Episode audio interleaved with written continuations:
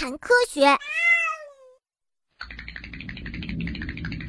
嘿嘿嘿，哎呦，来抓我呀！你不是最喜欢吃我了吗？嘿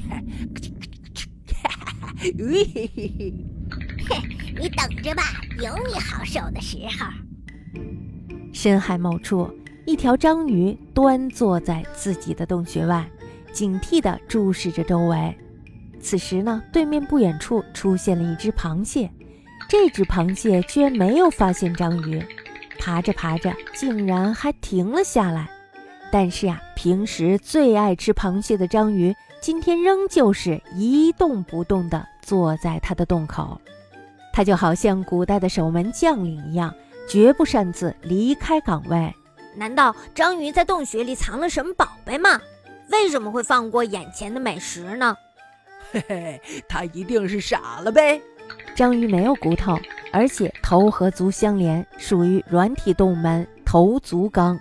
我们熟知的乌贼、鱿鱼等都属于头足纲，而且呢，章鱼是其中最大的动物。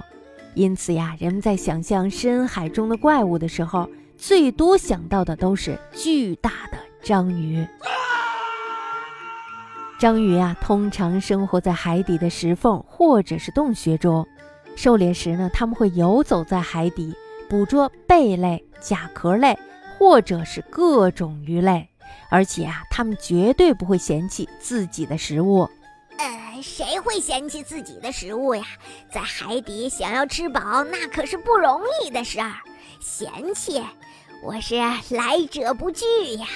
但是如此爱吃的章鱼。有时啊，也会不吃不喝，一动不动地待在它的洞口，这样的行为会长达数月之久。那么，这到底是为什么呀？难道它是在绝食吗？那就是产卵后的雌章鱼在守护它的章鱼宝宝。哦，我知道了，原来洞穴里藏的是它的宝宝呀。